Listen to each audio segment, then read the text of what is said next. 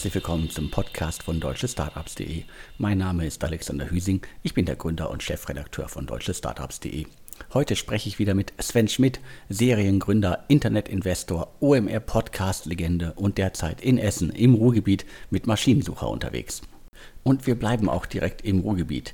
Die heutige Ausgabe wird gesponsert vom Ruhr Summit. Das ist das Event für Startups, für B2B Startups, das in diesem Jahr digital und offline in Bochum in der Jahrhunderthalle stattfindet. Merkt euch den 27. 28. Oktober. Dann können sich Startups, Unternehmen und Investoren auf einer digitalen Plattform, auf einer interaktiven Plattform zusammentreffen, austauschen und vernetzen.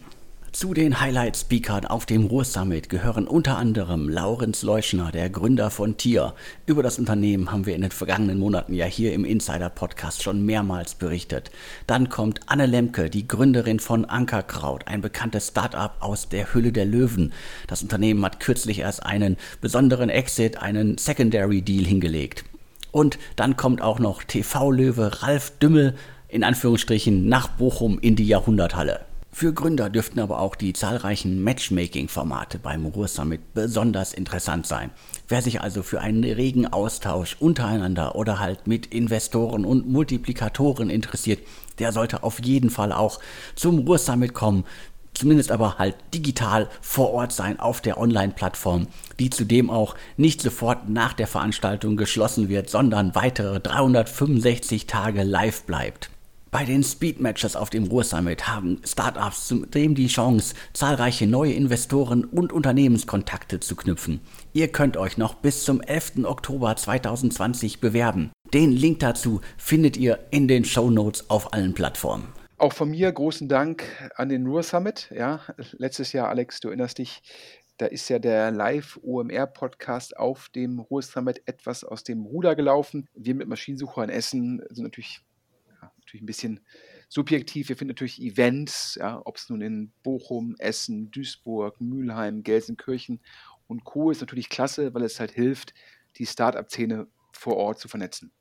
Aber lass uns starten und es geht direkt los mit einem der ähm, üblichen Verdächtigen, Picos, ich sag mal überspitzt sozusagen das Family Office von ähm, Alexander Samba. Das ist natürlich ein bisschen unfair, aber es gibt sozusagen neben den handelnden Personen dort keine externen Investoren. Das ist also sozusagen beteiligt sind da nur ähm, die, die General Partner und Alexander Samba und insgesamt sind da schon 100 Millionen under Management. Das heißt, da ist schon 100 Millionen eigenes Geld investiert worden.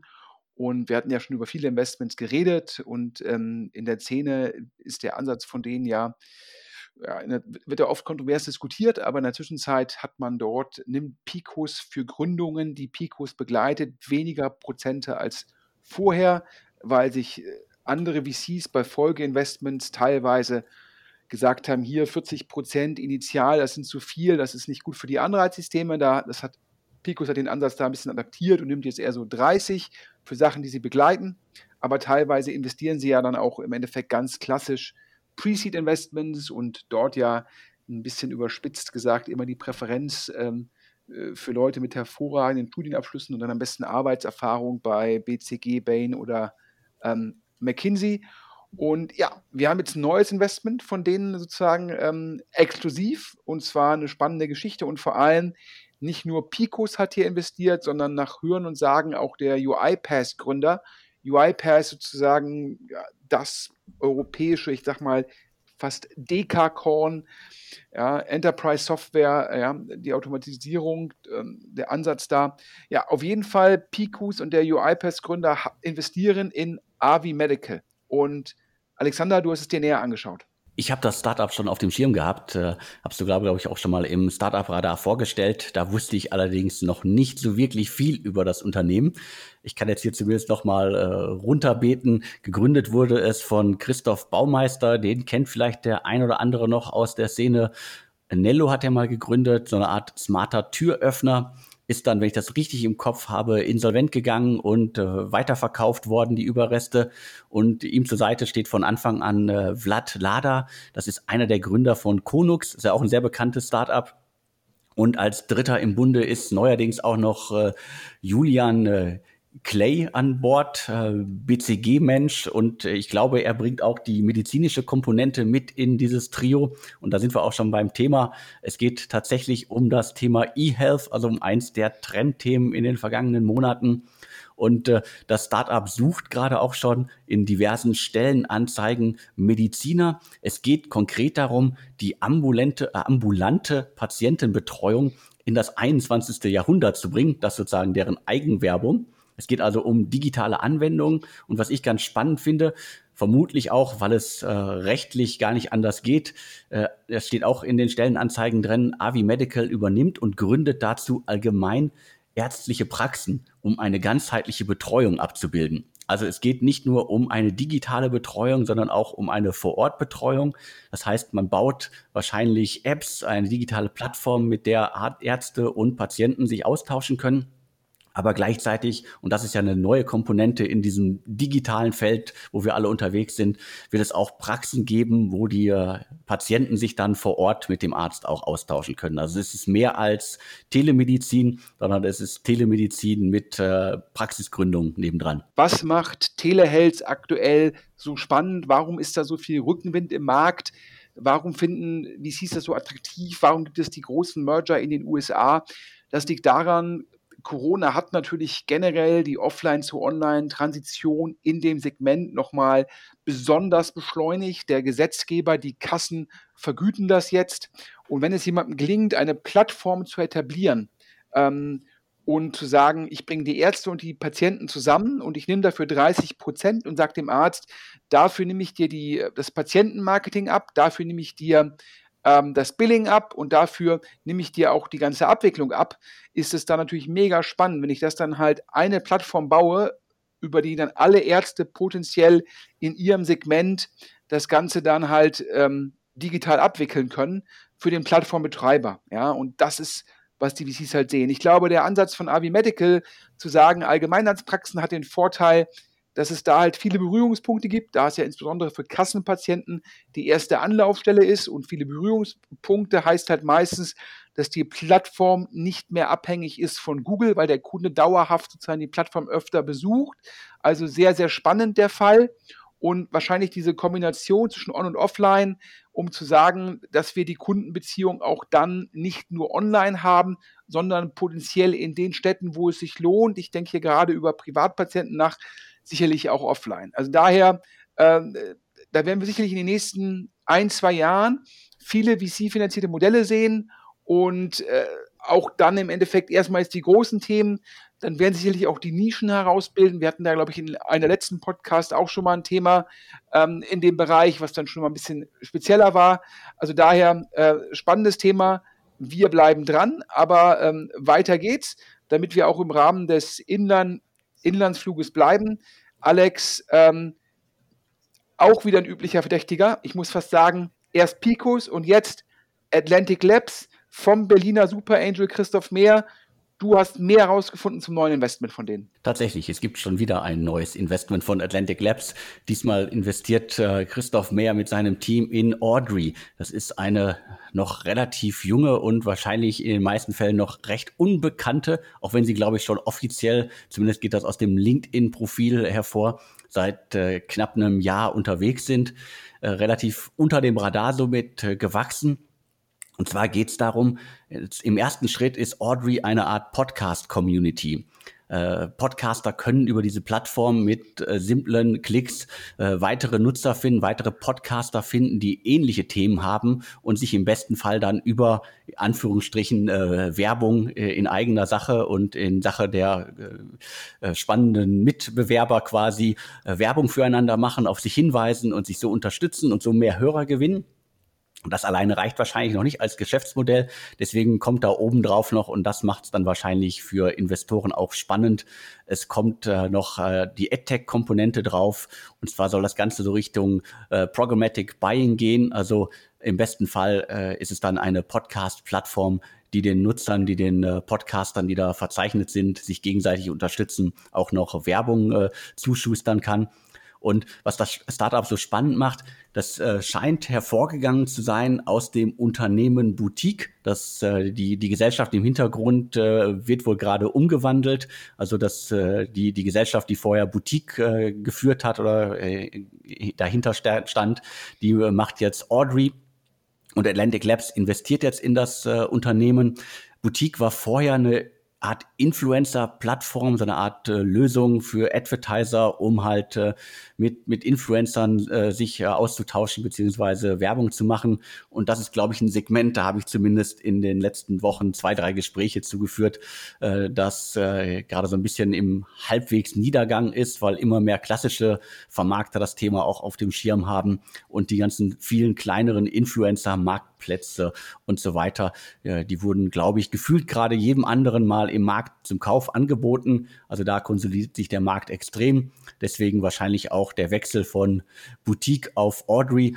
Ein bisschen Advertising bleibt ja erhalten und dementsprechend äh, kann ich das verstehen. Podcast, äh, das, das wisst ihr ja, die, die hier zuhören, ist auf jeden Fall ein heißes Thema in Deutschland und gerade auch die Vermarktungssachen sind extrem heiß. Da sind ja etliche Startups äh, national und international zuletzt entstanden und Atlantic Labs hat jetzt knapp 23 Prozent sich an Audrey gesichert. Ja, also ich äh, freue mich natürlich immer, wenn was rund um Podcasts passiert, aber ähm, ich bin da, was die Anzahl der Startups angeht und die Größe des adressierbaren Marktes, finde ich, ist so ein bisschen ein Missverhältnis. Ja, ich glaube, es sind ähm, klar, ich will das dem, dem Gespür vom Berliner Super Angel Christoph Mehr jetzt äh, nicht widersprechen wollen.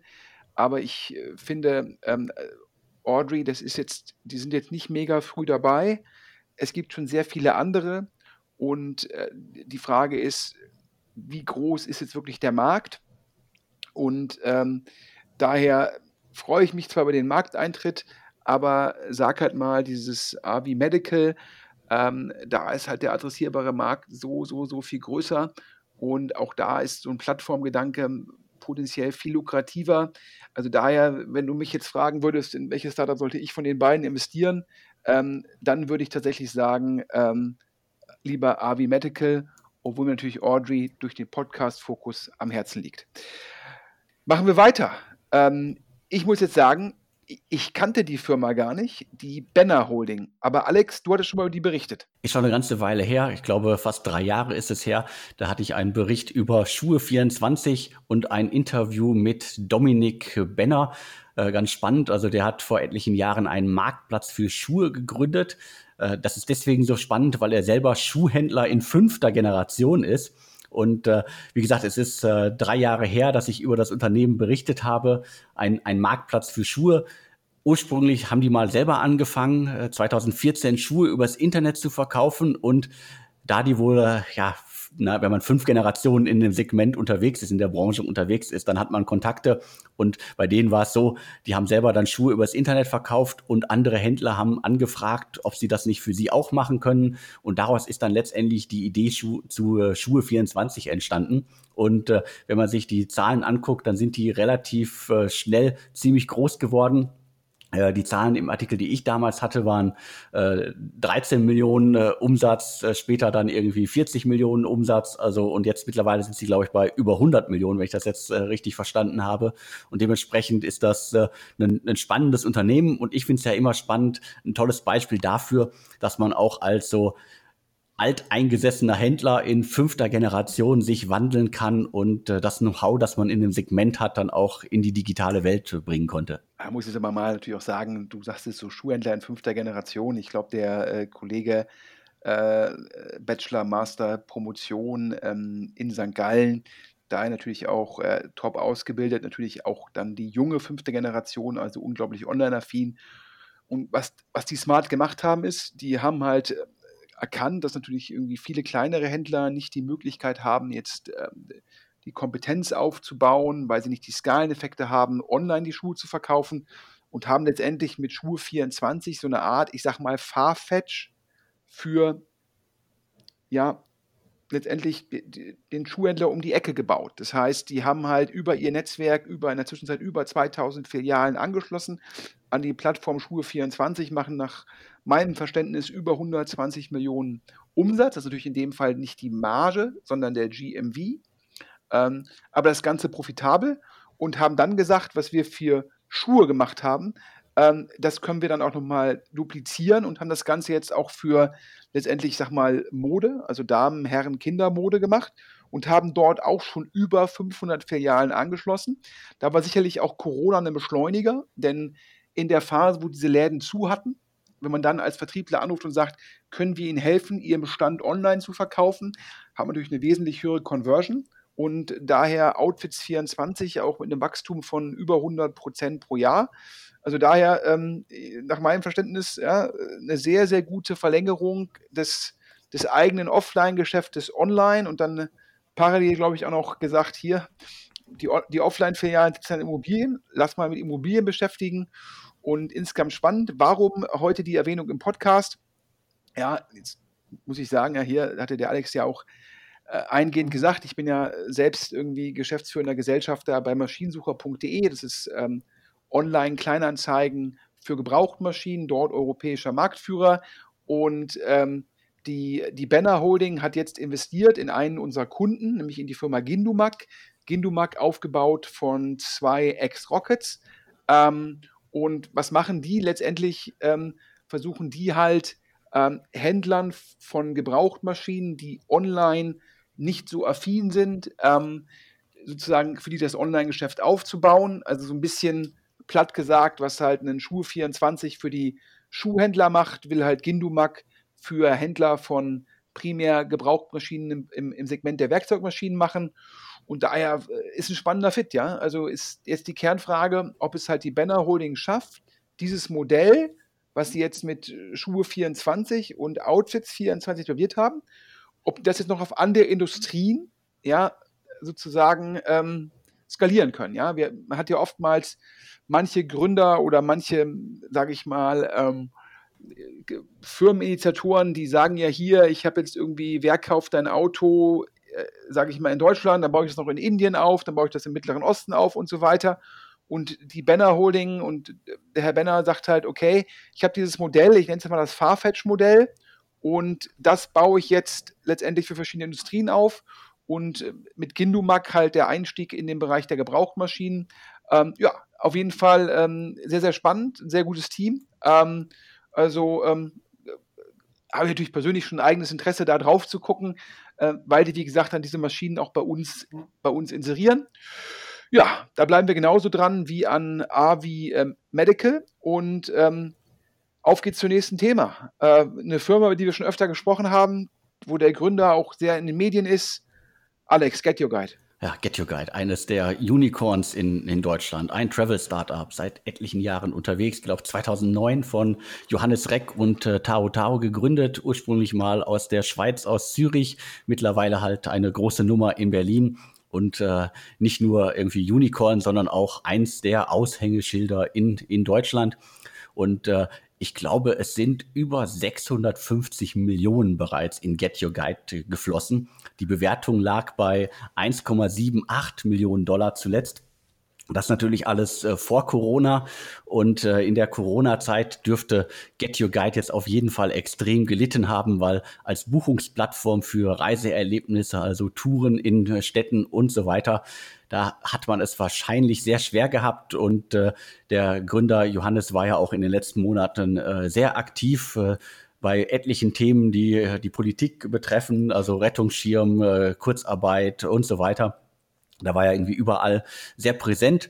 Und äh, ja, äh, da ist natürlich die Frage, wie, wie hat sich äh, Get Your Guide in den vergangenen Monaten überhaupt geschlagen? Also meine Vermutung ist wirklich, das dürfte auf jeden Fall extrem schlecht gewesen sein, weil wir durften eine Zeit lang gar nicht reisen. Äh, äh, europaweit äh, lag vieles brach, international noch viel mehr, auch wenn sich das so ein bisschen gebessert hat über den Sommer mit dem Ergebnis, dass wir jetzt alle in Europa irgendwie steigende Zahlen haben, ist es auf jeden Fall eine große Herausforderung, was aus Get Your Guide wird. Ja, ich glaube, müssen wir gleich drüber reden. Das äh, mega hart getroffen von Corona. Ich glaube auch, auch wenn Reisetätigkeit wieder so ein bisschen aufgenommen hat, die, die vielleicht auch ein bisschen Wachstum wieder da ist.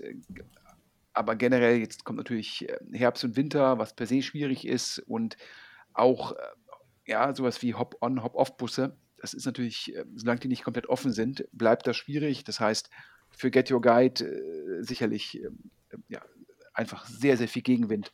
Aber äh, ein Punkt, wo ich dich korrigieren darf, das Geld ist ja nicht in Get Your Guide geflossen, sondern ein Großteil der Softbank-Runde, was ja, glaube ich, auch knapp 500 Millionen waren, war ein Secondary. Das heißt, dort haben Bestandsgesellschafter Anteile verkauft. Das Geld ist also nicht in Get Your Guide geflossen. Ja, damals geht man davon aus, dass man das Geld nicht braucht. Jetzt bräuchte man es wohl doch, denn nach Hören und Sagen ähm, ist Get Your Guide äh, im Fundraising. Es hat mich persönlich gewundert, aber ich habe es von zwei Investoren bestätigt bekommen. Meine Erwartung war, dass die Bestandsinvestoren Get Your Guide bridgen. Ja, und oder dass Leute, die Geld vom Tisch genommen haben, das jetzt reinvestieren wieder in die Firma. Denn jetzt braucht die Firma das Geld. Ähm, dass man jetzt eine Runde macht, was ich eigentlich gar nicht glauben kann, denn wenn man mit externen Investoren jetzt spricht, dann wäre das ja mit Sicherheit eine sogenannte Down Round. Das heißt, die Softbank-Bewertung würde man nicht erreichen, sondern drunter gehen. Das würde bedeuten, dass potenziell ja, ähm, Verwässerungsschutzregelungen greifen, dass auch Bestandsinvestoren das runterwerten müssen. Das vermeidet man eigentlich lieber und dementsprechend war ich überrascht, dass man sich da im Fundraising befinden soll. Aber wie gesagt, zwei Investoren haben das bestätigt. Ähm, und ich muss auch sagen, äh, Johannes Reck sicherlich äh, unglaublich präsent in den Medien. Was ich nicht verstehe, ist äh, allein schon strategisch, warum jetzt er sagt, man müsste irgendwie von Google das Geld wieder bekommen. Ähm, das verstehe ich inhaltlich nicht, denn letztendlich hat die Firma bei Google ganz normal Werbeleistung gekauft und Klicks eingekauft und nicht Orders eingekauft. Das ist ja so, als haben wir schon mal darüber geredet, als wenn jetzt jemand sagt, er möchte die Banner-Werbung, die er bei Deutsche Startups geschaltet hat, in Q1 von dir erstattet haben. Das macht inhaltlich wenig Sinn, aber vor allem zeigt es auch, wie scheinbar das Geschäft von Get Your Guide von Google abhängig ist. Das heißt, wenn das so ein großes Thema ist, muss man sich fragen, hat Get Your Guide eigentlich eine Marke? Hat Get Your Guide eigentlich ausreichend Berührungspunkte? Oder ist Get Your Guide letztendlich nur jemand, der bestehenden Google-Traffic, den man immer wieder neu einkaufen muss, dann halt monetarisiert, indem man dann ein Ticket macht. Aber dann bleibt wenig Marge hängen, denn dann ist Get Your Guide nur ein Processing-Anbieter. Und dass man jetzt sich so gegen Google äh, aufbegehrt, ist für mich ein Zeichen, dass Get Your Guide strategisch nicht gut aufgestellt ist. Das gekoppelt mit dem ganzen Gegenwind durch Corona, das beides zusammen ist schwierig. Dazu wahrscheinlich viel Unfrieden im Cap-Table. Da haben Leute Geld vom Tisch genommen. Die sagen wahrscheinlich jetzt zu Softbank, bitte Softbank schießt ihr nach. Und Softbank wird sagen, äh, bitte tut ihr das Geld wieder in die Firma rein. Wahrscheinlich viele Diskussionen. Ja, wir bleiben dran. Wie gesagt, ähm, ich bin ja der Ansicht, kein Staatsgeld für Firmen, insbesondere nicht, ähm, wenn das ganze Cap-Table voll ist von Investoren, die irgendwie Milliarden verwalten und wenn andere Investoren scheinbar bis zu 400 Millionen vom Tisch genommen haben, dann soll die Rewe-Kassiererin nicht helfen, Get Your Guide zu retten, sondern dann sollen es die Leute tun, die auf Milliarden sitzen und die 400 Millionen vom Tisch genommen haben. Aber nur meine Meinung, Alex. Alles okay soweit. Also das äh, ist ja ein Thema, das nicht nur dich bewegt, sondern viele andere und äh, dementsprechend kann ich das verstehen und ich glaube, viele Leute da draußen können das auch verstehen. Und äh, ich habe äh, demnächst einen Podcast noch mit Carsten Maschmeyer, äh, der dich da auch erwähnt äh, und dir auch zur, Weite, zur Seite steht bei dem Thema. Konkret ging es da um Outfittery, da hat er sich auch relativ weit bei LinkedIn aus dem Fenster gelehnt. Das heißt, wir, wir sind da nicht alleine, auch wenn wir davon von einigen angefangen angefeindet werden. Ja, wobei ich sagen muss, ich äh, verfolge den Herrn Maschmeyer ja auf LinkedIn auch mit einem Auge, wenn er postet. Und ähm, generell teile ich ja seine Meinung. Das ist ja jetzt auch in den letzten Wochen wieder vermehrt in der Diskussion, dass wir gucken müssen, dass wir keine Zombie-Firmen kreieren, also Firmen, die jetzt mit staatlichem Geld am Leben gehalten werden, die aber eigentlich nicht lebenswert sind und dadurch äh, sozusagen dann die Ressourcenallokation in unserer Volkswirtschaft ineffizient machen da bin ich 100% äh, mit Herrn Maschmeyer ähm, einer Meinung, auch was Outfittery angeht, sind wir auch einer Meinung. Aber ich bin dagegen, dass man generell auch Startups einfach retten soll, wie der Herr Maschmeyer aktuell vielleicht auch sagt, aus eigenem Interesse, um seine verschiedenen ähm, Fonds sozusagen zu positionieren. Denn ich sage, es gilt ja genauso für die 37. Yoga-App. Die ist halt auch nicht systemrelevant. Und ähm, ich glaube halt, ab und zu muss es auch mal durchgeschüttelt werden, das System, damit sozusagen dann auch es darf ja nicht durch staatliches Geld künstlicher Wettbewerb entstehen, der es dann für die guten Firmen schwieriger macht zu skalieren und zu überleben. Und ähm, ich glaube, da hat jetzt auch, glaube ich, war jetzt wieder eine der Meldungen in der Wirtschaftspresse, dass wir dieses Jahr kaum einen Insolvenzanstieg haben, was ja eigentlich ein Ding der Unmöglichkeit ist. Und dass ähm, auch die Kreditversicherer sagen, irgendwann brauchen, müssen wir gucken, müssen wir darauf achten, dass wir halt nicht zu so einer Zombie-Wirtschaft wie Italien werden. Jetzt wieder eine kurze Werbeunterbrechung. Die heutige Ausgabe wird gesponsert vom Ruhr Summit. Der Ruhr Summit findet in diesem Jahr am 27. und 28. Oktober in Bochum statt, in der Jahrhunderthalle, und zwar digital und offline. Die Teilnehmer erwarten Highlight-Speaker wie Laurenz Leuschner, den Gründer von Tier, Anne Lemke, die Gründerin von Ankerkraut und TV-Löwe Ralf Dümmel ist auch live vor Ort, also zumindest digital. Für Gründer und Startups dürften vor allem die vielen Matchmaking-Formate spannend sein. Freut euch auf einen regen Austausch untereinander, alles über die ziemlich coole interaktive Plattform. Bei Speedmatches haben Startups zudem die Chance, zahlreiche neue Investoren und Unternehmenskontakte zu knüpfen. Bis zum 11. Oktober könnt ihr euch noch bewerben. Den Link dazu findet ihr in den Show Notes auf allen Plattformen. Gucken wir uns eine Firma an, Alex, wo kein VC investiert ist, also Bootstrap. Immer mein größter Respekt. 60 Mitarbeiter, Enterprise Software, ja, und mega Wachstum. Wir reden, Alex, über Kubamatic, früher bekannt als Lotse. Ein Startup aus Hamburg, das ich auch bisher nicht so richtig auf dem Schirm habe. Aber ja, 2016 gegründet, 60 Mitarbeiter und äh, noch dazu ist es wirklich so Deep Tech äh, bis zum geht nicht mehr. Es geht um äh, Containerdienste und äh, das Ganze in Verbindung mit äh, Servern. Die beschäftigen sich jetzt seit Jahren damit, äh, ursprünglich mal als äh, Lotse und äh, dann haben sie das ganze System, was sie da gebaut haben, äh, Open Source gemacht und ich, sich in dem Schritt dann auch in äh, Kubamatic äh, umbenannt. Also Hamburger Startup, äh, das mit Containern, also mit virtuellen Containern hantiert, äh, passt auf jeden Fall gut. Also die bestehen natürlich dann nicht aus Stahl, äh, sondern aus Software und die sorgen für Ordnung auf Computerservern. Also ein ganz, ganz großes Thema. Und das Ganze halt äh, in diesem äh, Open Source äh, System unterwegs. Deswegen kann das, glaube ich, äh, eine richtig große Nummer sein. Und vor allen Dingen, das sind ja auch gerade die Themen, die diverse VCs gerade suchen und schon in den letzten Monaten, in dem letzten Jahr so irgendwie vermehrt investiert haben. Ja, ich glaube, in dem Fall geht es per se um, um um Kubernetes. Das ist ja eine Plattform, die, glaube ich, mal Google entwickelt hat, die Google dann sozusagen an die Open Source Community übergeben hat. Und äh, auf, auf dessen basierte Lotse oder jetzt äh, Kubermatic. Und auch die haben jetzt gesagt, wir machen unsere Lösung äh, komplett Open Source. Äh, wie verdient man dann Geld? Hm, indem man halt ähm, den meisten Enterprise-Kunden halt eine Lösung anbietet mit, mit Service, mit Updates, ja, wo der Enterprise-Kunde sagt, ich will mich jetzt nicht komplett in die Open-Source-Lösung einarbeiten, sondern ich möchte halt im Endeffekt das, das, das, das, das Full-Service-Paket haben. Ähm, man geht also Open Source, damit sich da eine Community entwickelt, damit das weiterentwickelt wird, damit eine Lösung zum de facto Standard wird. Und dann monetarisiert man halt nicht im Longtail, sondern meistens im Fattail bei den großen Enterprise-Kunden. Und das ist auch den Weg, den jetzt Kubermatic beschreitet. Das sind letztendlich zwei Gründer, ich sag mal, ein bisschen platt gesagt, ein, ein Informatiker, ein Entwickler und ein BWLer. Ähm, beide halten jeweils 50 Prozent. Ich hatte es ja eingangs gesagt, mein Respekt, komplettes Bootstrapping. Was heißt das? Kein externer Investor, gründen ohne Netz und doppelten Boden und jetzt auf 60 Mitarbeiter zu skalieren. Ja, Hamburg ist ja jetzt auch kein ähm, Niedrigkostenstandort. Ähm, das heißt, da sieht man, die Firma muss richtig gut laufen. Und dann kann man sich vorstellen, ja, das ist ja Enterprise Software, Häkchen, Container-Segment, Häkchen, ja, ähm, dann letztendlich ähm, äh, Open Source mit dem Fokus dann Enterprises über Services zu monetarisieren, Häkchen.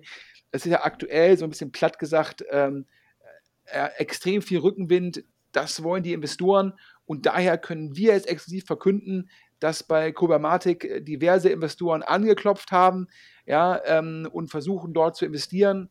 Ähm, nach unserem Verständnis ist noch kein Deal unterschrieben. Das heißt, also der Investor, der sich für das Segment interessiert und noch nicht bei Kubamatic angeklopft hat, kann das jetzt noch heute oder morgen tun.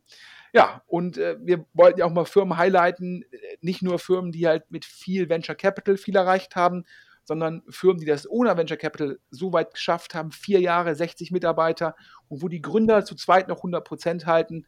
Unser Respekt an Kubamatek. Aber Alex, weiter geht's ähm, zum nächsten Thema. Und du hast eine Firma gefunden, wo man so ein bisschen sagen kann, so ein bisschen unterm Radar bisher. Äh, total unter dem Radar, würde ich sogar noch ergänzen. Also äh, Popcore Games. Ich glaube, das ist nur Hardcore-Investoren und Gründern aus dem Games-Segment äh, bisher bekannt. Dabei sollte das, glaube ich, irgendwie, sollten viel mehr Menschen sollten dieses Startup äh, kennen.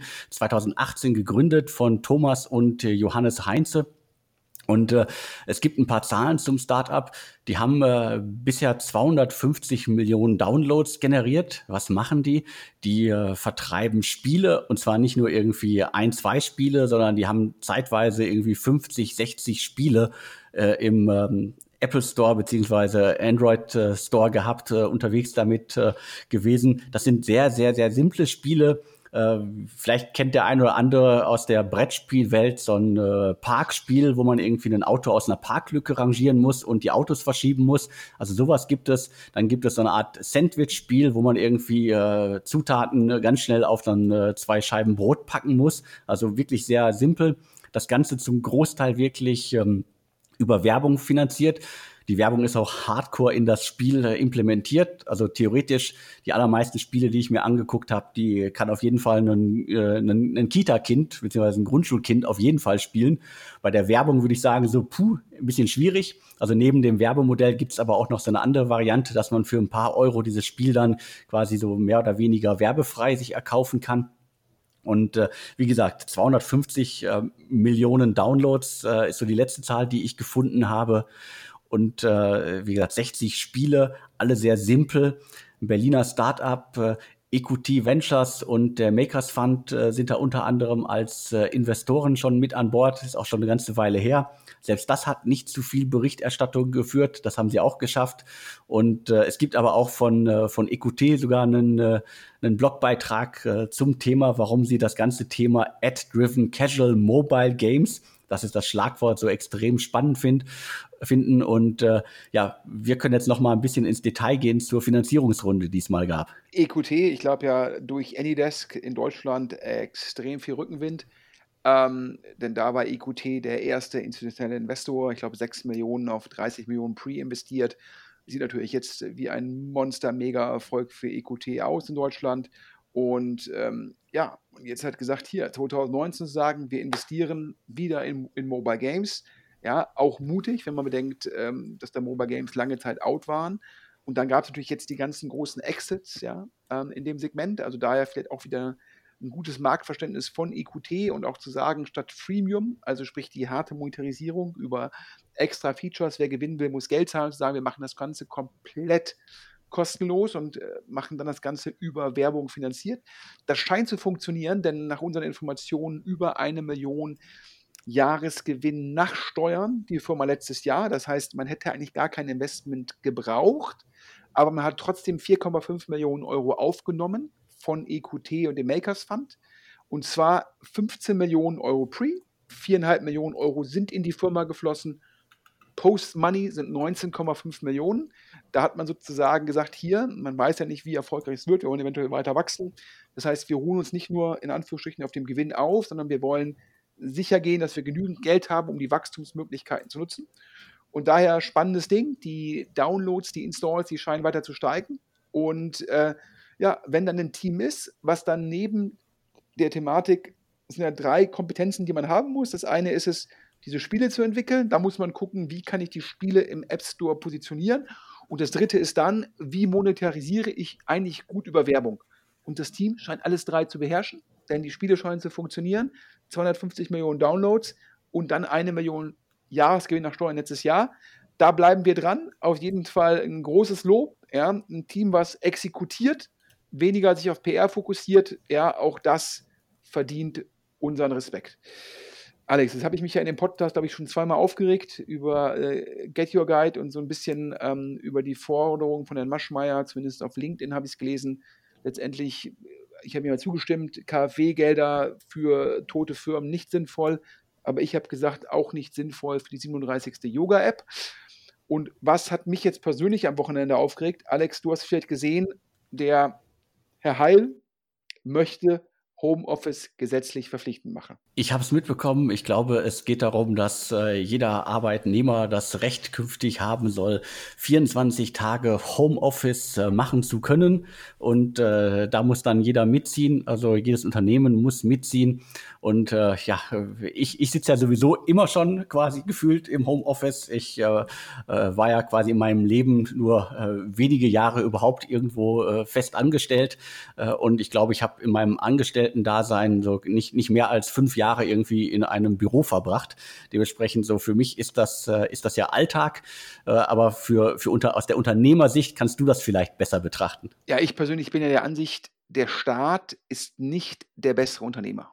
Ja, das kann man sehen am Berliner Flughafen, das kann man an diversen Bauprojekten sehen, das kann man auch sehen, ich sage in Anführungsstrichen mal, wie suboptimal unsere Schulen digitalisieren. Das heißt, der Staat, das habe ich ja schon mehrfach gesagt, sollte sich auf die Kernkompetenzen fokussieren. Bildung, Recht, Sicherheit, Gesundheit, das sind die Themen. Ich finde es persönlich problematisch. Wir brauchen in Deutschland weniger Bürokratie und nicht mehr Bürokratie. Und es sollte meines Erachtens äh, dem jeweiligen Unternehmer überlassen sein, zu sagen, was für eine Kultur möchte ich, was für eine Firma will ich aufbauen, ähm, und so weiter. Und ähm, ich glaube halt, es gibt Modelle, da macht Homeoffice Sinn. Es gibt Modelle, da macht Homeoffice nicht Sinn. Ähm, aber das sollte dem Unternehmer überlassen sein. Und ich persönlich finde es einfach persönlich schockierend, wie die Staatsgläubigkeit bei uns irgendwie immer mehr zunimmt und wie die Staatsquote zunimmt und wie der Staat immer mehr in die freie Wirtschaft eingreift. Das ist ja letztendlich auch die KfW-Hilfen oder für die Startups Hilfen, ist ja nur ein Eingreifen in die freie Wirtschaft, was letztendlich künstlich ist und Wettbewerb verzerrt. Und hier ist es genauso. Und ich glaube, wir müssen aufpassen als Land, ähm, dass wir uns fragen, der Erfolg von morgen, der entsteht dadurch, dass wir Leute top ausbilden, ja, dass wir eine super Infrastruktur haben, dass wir im Endeffekt eine sehr, sehr hohe Rechtssicherheit haben.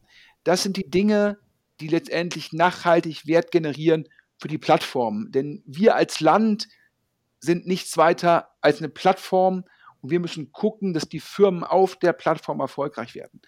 Aber wenn man überall Regeln schafft, ja, ähm, finde ich das persönlich problematisch. Wir zum Beispiel beim Maschinensucher mh, hm, sind ja relativ früh wieder aus dem Homeoffice ins Office gegangen, weil wir mehrere Dinge glauben. Wir glauben, dass wir den Mitarbeitern bessere Arbeitsbedingungen schaffen können im Office. Also sprich, wir haben Breitband, höhenverstellbare Tische, ergonomische Stühle, drei Monitore, ähm, dass wir einfach sagen, das ist schon mal ein Punkt, das hat nicht jeder zu Hause.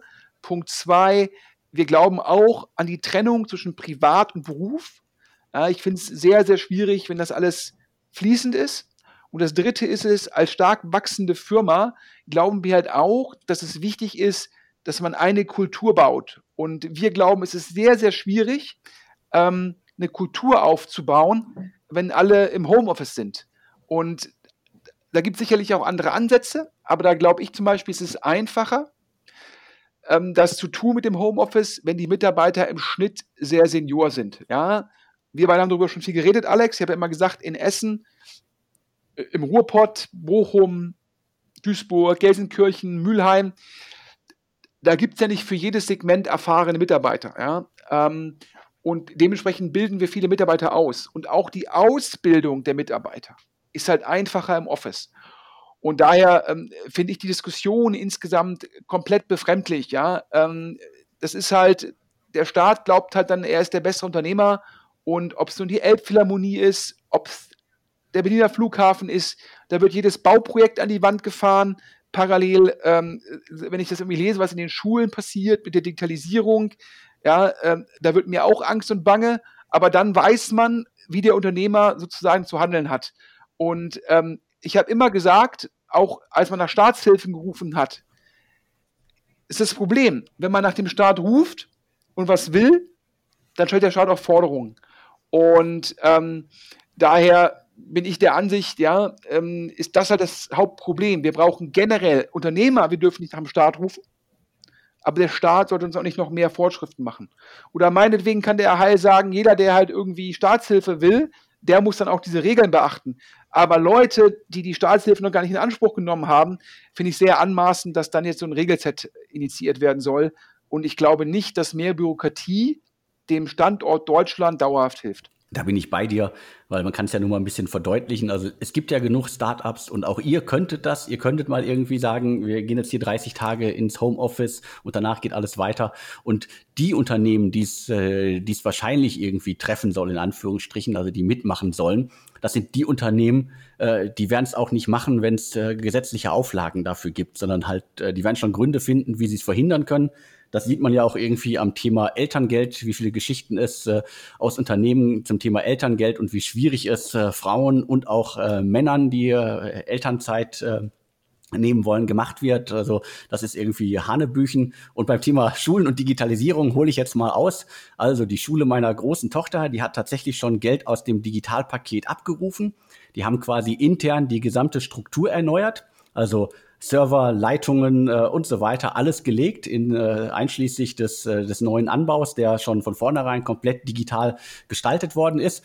Und jetzt kommt das große Aber. Also ich schätze mal, es sind auf jeden Fall irgendwie eine äh, niedrige sechsstellige Summe, sind schon mal irgendwie in äh, Serverstruktur verbaut worden. Das ist ja schon mal gut. Und jetzt kommt das ganz, ganz große Aber.